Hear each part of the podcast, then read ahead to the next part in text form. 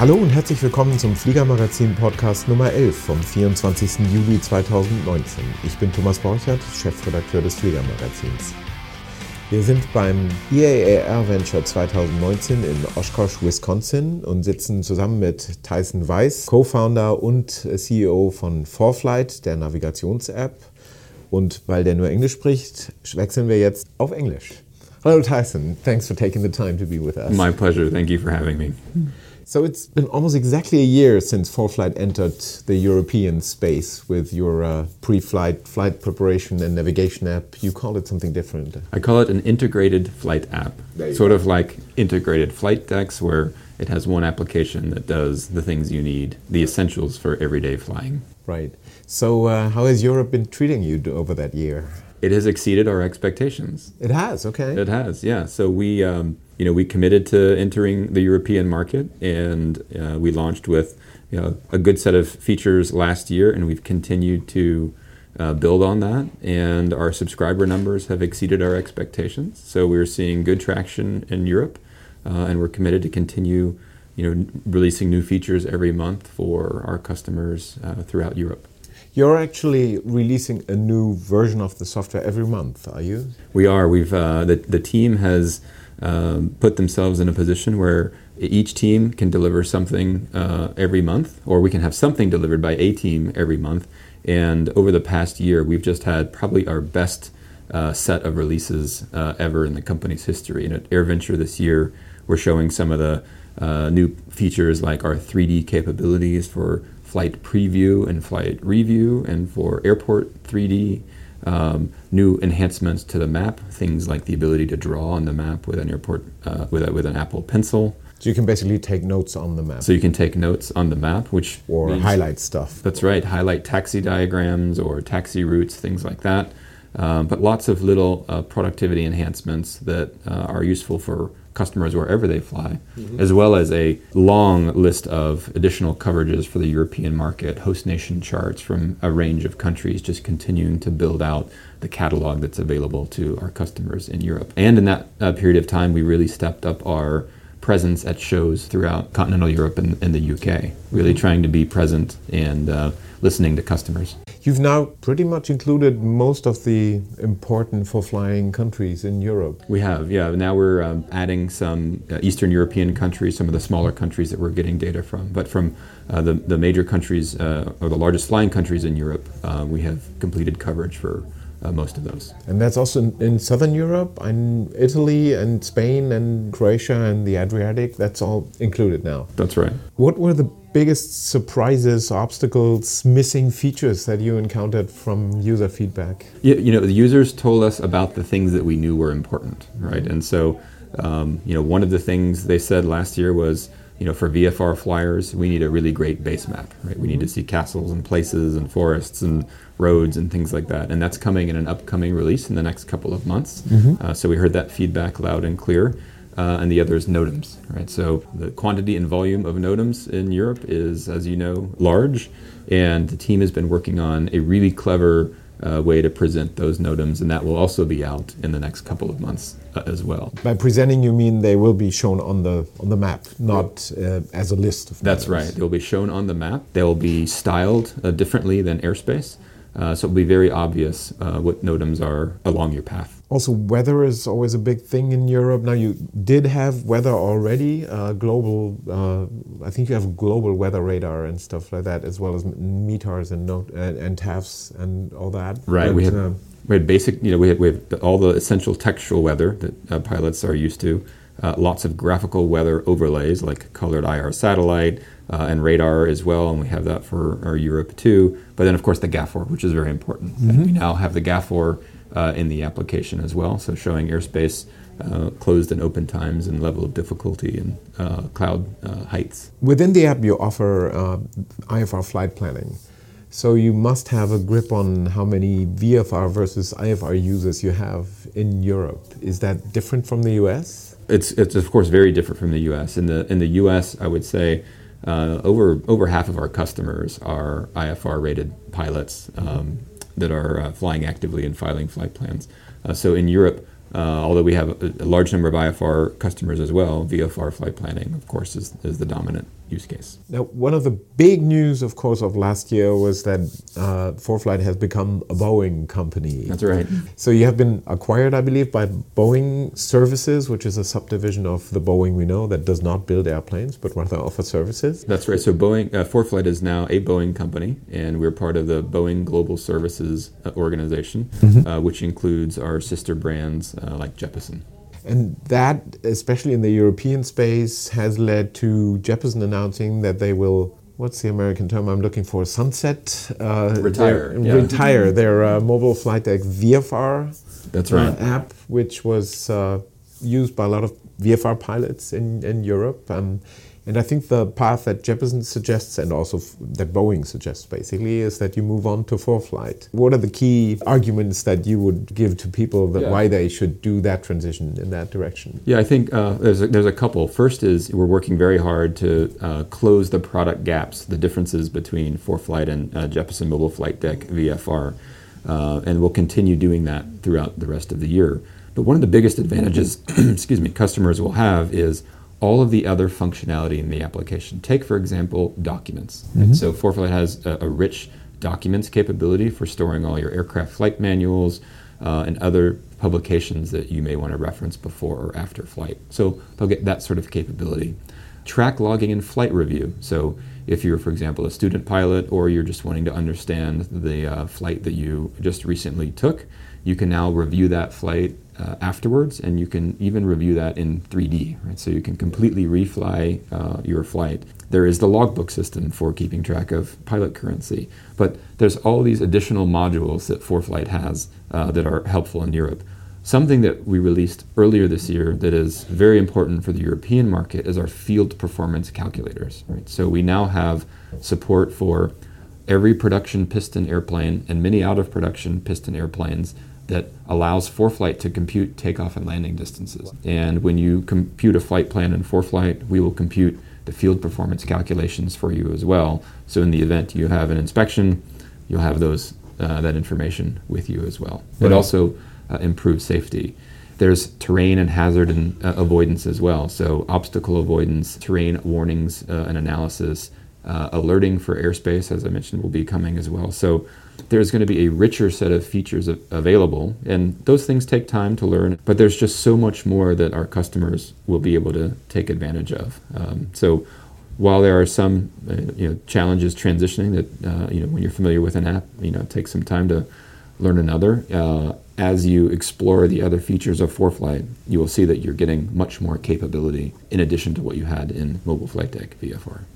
So uh, ForeFlight currently has a little bit of a mix between. There are some at surprising places. There are some German terms that are used to to in, within the app, but generally it's more leaning towards an English user interface. Mm-hmm. Will that change at all? Will there be a German interface, or are the German names for many aviation things just too long to put it in an app? that's a, that's a great question. So we have started internationalizing some of the labels in the application and uh, that's something you know we'd love to continue uh, mm-hmm. improving. Yeah. Do there need to be major changes to the user interface? I'm thinking of the. I mean, there are some quirks that are typical for ForeFlight, and once you've got the hang of them, uh, mm-hmm. it's easy. Um, I'm thinking of uh, the the way you have to if you build a flight plan on on the map mm-hmm. um, and then you want it in, in the flights uh, section where you can do more calculations around it. You have to transfer it in a certain way yeah. that is kind of unusual, I would say, um, but typical ForeFlight. Yeah. Um, one so of the one of the things that we're um, that we are educating customers about is you can actually start your flight planning on the flights tab. Mm-hmm. Um, so you can create your flight there. You can run your calculations.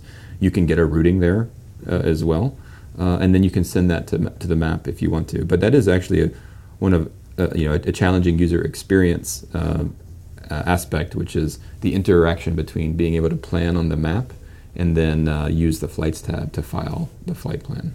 But uh, we'll continue to refine that. To look at some of the details that we mentioned in passing already. So the 3D view is really a big thing that is underestimated by many people, I think. You can have a look at the 3D environment and what it will look like where you fly, yeah. you plan to fly, and, and prepare for difficult terrain and hard to find airports uh, by looking at them in a satellite view. It's a feature that we uh, decided to do late last year, mm-hmm. and it has really surprised us how popular that feature is. And it's for a few reasons. One is you can see what rising terrain looks like in a, in a difficult airport environment and get familiar with that beforehand. But the other is you really can explore and play and find places to fly. So, you know, if you're if you're thinking about uh, a route that you want to fly, uh, you can spend some time imagining about imagining that and exploring uh, new places to fly. So, we're hopeful that it provides uh, people inspiration to to get out and fly uh, as well. Um, but the ability not only to look at an airport environment, but you can now press any point on the map and press the 3D button and see what any area of the map looks like in 3D as well. Right? So, so no matter where it is, you anywhere can, on the planet, look at it. 3D. That's right. You can uh, look at it from the airport view. You can look at it from the map by pressing at any point on the map. You can plan a flight and press the 3D button and pre-fly your flight before you take it. And then once you're done with your flight, you can replay it in 3D as well. Mm-hmm. So it's an opportunity for pilots to explore, to imagine, and then to share those experiences with others as well.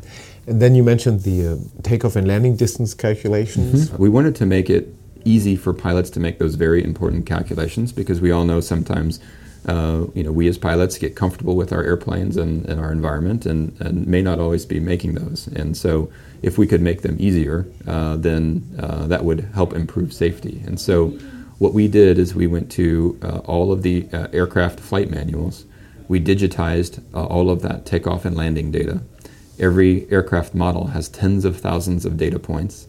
Uh, we take into account uh, the Jeppesen um, runway information, like the slope of the runway, for example, we do load the environmental information like METARs and TAFs and temperatures and compute density altitude and use the weight to compute the actual takeoff and landing speeds uh, of the airplane. And that's piston uh, single aircraft, piston twins, uh, and currently single engine turboprops. It's easy for those that have tables in their POHs, but those that have those graphs, that's right. Um, that, so you translated those two tables. There. We did. We, we built technology to translate those graphs to uh, digital tables that we then use to look up and, and make those uh, computations. That does and make so things easier. it's significantly easier. I you know I remember even going to my uh, DA40 flight manual and following those uh, charts, and you have to spend a, some time remembering which one of the lines are you following today? so we have, right. we have eliminated that, and we think that will save someone's life. One of the things that we're adding to that as well is um, actually a recommendation of the AOPA and the FAA, which is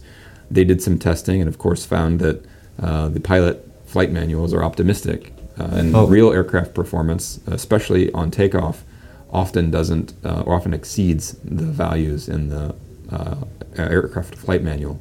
So we're adding what we call a factored landing distance or takeoff distance to these calculations. And mm-hmm. so we will give you a buffer uh, that provides a more comfortable takeoff uh, and landing distance. So to make it very clear what your plane might actually do. Coming back to the chart briefly or the map, is Europe more complex in displaying the frequencies that you need to use a certain airspace? It is a complex map rendering challenge. And uh, Europe really inspired us to uh, invest heavily in the way that we render airspace labels, airspace frequency information, and that's resulted in a better display of that complex information worldwide for all customers. Uh, and it really started with, you know, I remember flying with you and us trying to be, being held over a, a VOR and trying to find uh, the altitudes, right? And so um, we've made it a lot simpler to find that information as well as the frequency. So now if if you look at the aeronautical map in ForeFlight, there's an aeronautical layer, and when you turn that on,